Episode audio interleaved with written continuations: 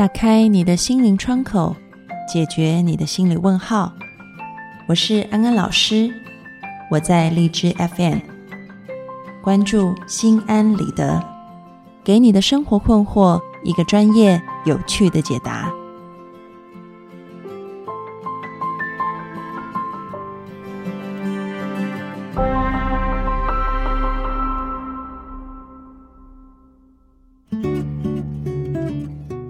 各位听众朋友，大家好，欢迎收听《心安理得》，我是安老师。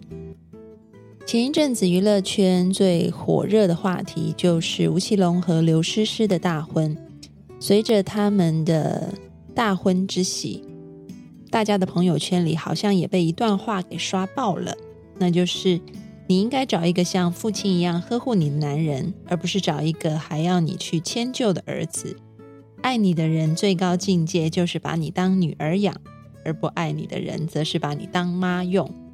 这段话很多人在追捧转发。吴奇隆和刘诗诗相差了十七岁，那么公众人物的老少配也是不胜枚举，像是刘强东和奶茶妹相差十九岁，高晓松和徐珊珊以及姜文和周韵都差了二十岁。所以就带出我们今天要讨论的话题，那就是到底男女之间在婚姻当中相差多少岁是最合适的呢？过去曾经有学者做过婚姻对象之间年龄差距和离婚率的关系，后来就发现呢，如果先生比太太大五岁以上，他们的离婚率是最低的。然后这个研究出来以后，进一步的就有学者从另外一方面来探讨这个问题，就是如果我们不单只看离婚率啊，因为离婚不代表他在这个婚姻里很幸福，只是说真的走到没办法了离婚。如果我们用更积极、更正面的一个亮度方法来看的话，那么差距几岁是会让人感觉最幸福美满的呢？这个研究可能很出乎大家的意料之外，因为他们发现差距十五岁，也就是丈夫大妻子十五岁，是会感觉到最幸福美满的。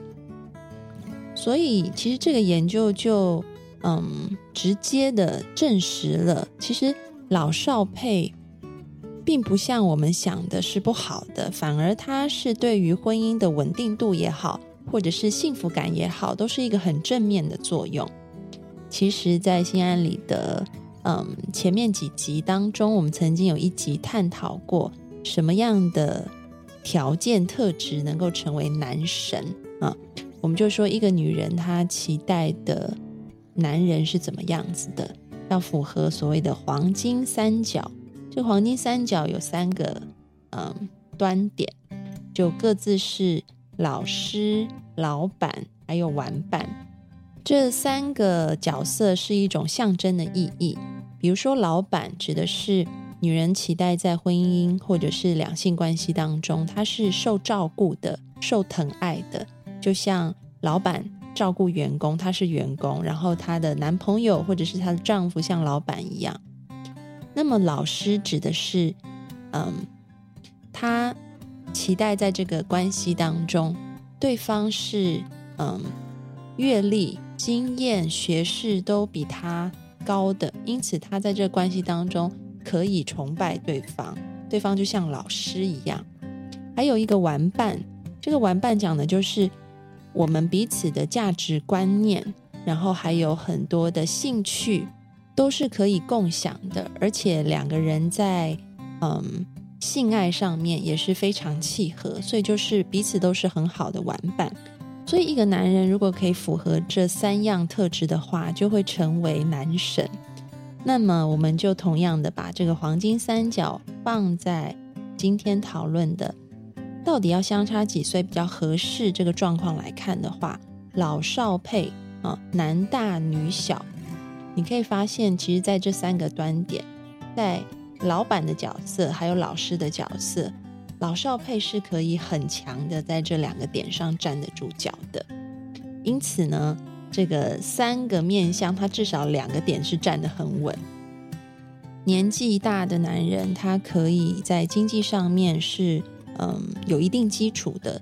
所以他可以很好的扮演一个照顾者的角色。另外呢，因为他年纪大、阅历多，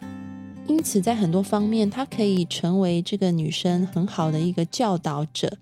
担任这个老师的角色。所以你可以看到，在三个点上面，年纪大比这个太太大很多的男人，他在这两个点上是可以站得很稳的。相较于这个老少配，如果我们回到就是同龄婚姻来看的话。这个同龄婚姻讲的不是说，呃，不只是呃男女两个同岁。我们在分类来讲的话，如果双方差距在三岁以内，我们就把它定义成同龄婚姻。无论是男大女小或女大男小，只要差距在三岁以内的，都可以这么称之哈。同龄婚姻它的好处是在玩伴这个点上，因为彼此呃年龄相近，所以。在同一个世代里面，会有共同的语言啊，共同的价值观念。那因为年龄相近，也比较容易有共同的嗜好和兴趣，甚至在体力上面、健康方面，可能两个也是差不多的，因此可以成为很好的玩伴。而我们在说爱情的时候，我们提到，在心理学里面讲爱情，其实爱情的组成有很多的部分是身体上面的一种热情、激情，以及心灵上面的互相有一种亲密感、交流的感觉。其实这个爱情的成分，更多的酝酿会是在玩伴这个角色。我们有共同的想法，我们两个很谈得来，然后因为我们两个，嗯。年龄相近，体力也相近，所以可能在性爱上面也会比较契合，会比老少配可能女生还年轻，然后男生年龄比较大，就比较没有办法在体力上满足女方啊，来的在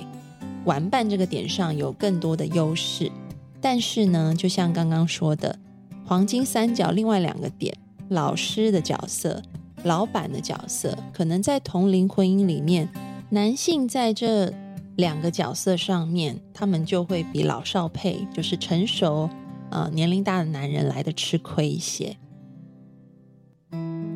然后另外一方面，因为两个人年龄相近啊，所以虽然玩伴是可以玩的时候玩的很开心的、很激情的，但是呢，两个如果意见相左的话，因为双方都。站在一个相对来讲比较平等的位置，你不会觉得对方知道的比你多，认识的比你多，所以就要听他的，而是觉得我们两个都差不多，为什么不听我的，我要听你的？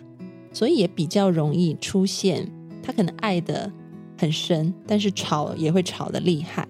啊。老少配就不一样了，可能在女生闹脾气的时候，年龄大的男人会愿意包容她。然后在包容的同时呢，可能年龄小的这一方又会觉得对方好像懂得比他多，所以也许也应该要听对方的话，所以两方的这一种争吵就不会有那么多。嗯，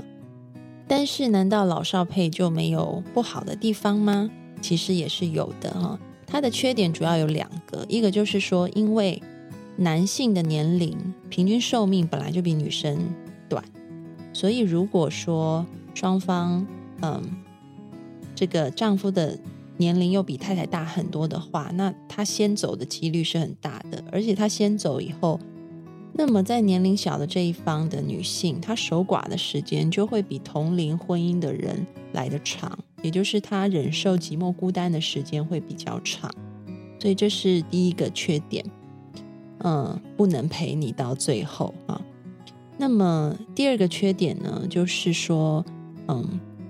因为双方在所谓的价值观念还有世代之间差距很大，所以可能嗯，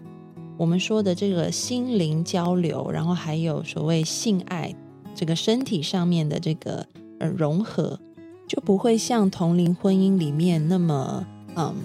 热情激情啊，还有那种心灵觉得哇很触动、很亲密的感觉。那个 feeling 没有那么多啊，所以我们可以看见，无论是老少配或者是同龄婚姻，都各自有优缺点。那既然我们知道了优缺点，我们就是好好的享受那个优点，然后也尽可能的弥补那个缺点。所以，对于老少配的夫妻来说，很重要的就是要制造浪漫，要常常把那个玩伴的角色的火给点起来。两方试着去了解对方的兴趣、对方的年代啊，喜欢的那一些东西，然后可以去共同的创造一些话题，共同的一起去制造一种跨世代的浪漫感觉哈。那么，对于同龄婚姻来说，很重要的就是要好好生活啊。这个好好生活的意思就是，虽然激情是有的，那个。feeling 那个感觉是有的，但很多时候因为在生活上面的冲突，反而把那个 feeling 给抹煞了。就是每天回家要烦恼孩子的教育、柴米油盐酱醋茶，然后久而久之，这个激情浪漫就没有了。因为两个人是同龄的，是平等，要共同去面对很多生活上面的问题，然后还有。嗯，在生活上面遇到的困难，并不像老少配里面年纪大的那一方，他都经历过这些，所以等于小的那一个人，他不需要再去面对，因为老的那个人已经承接过了，也替他呃解决了那一些困难。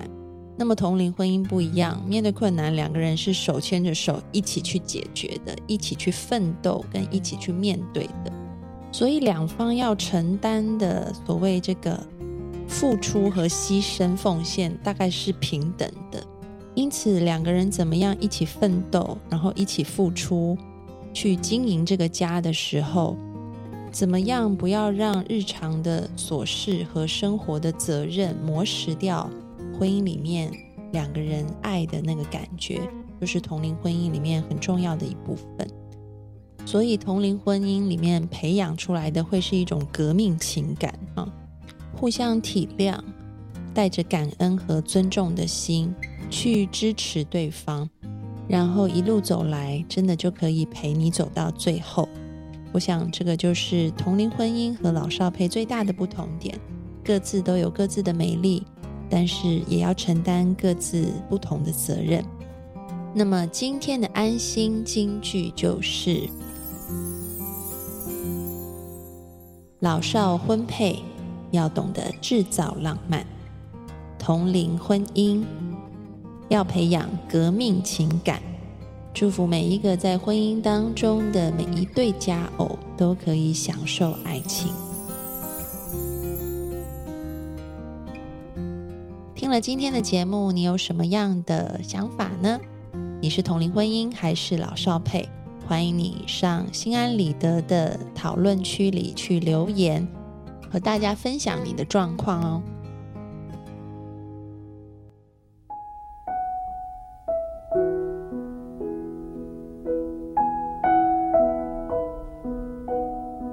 收听心安理得，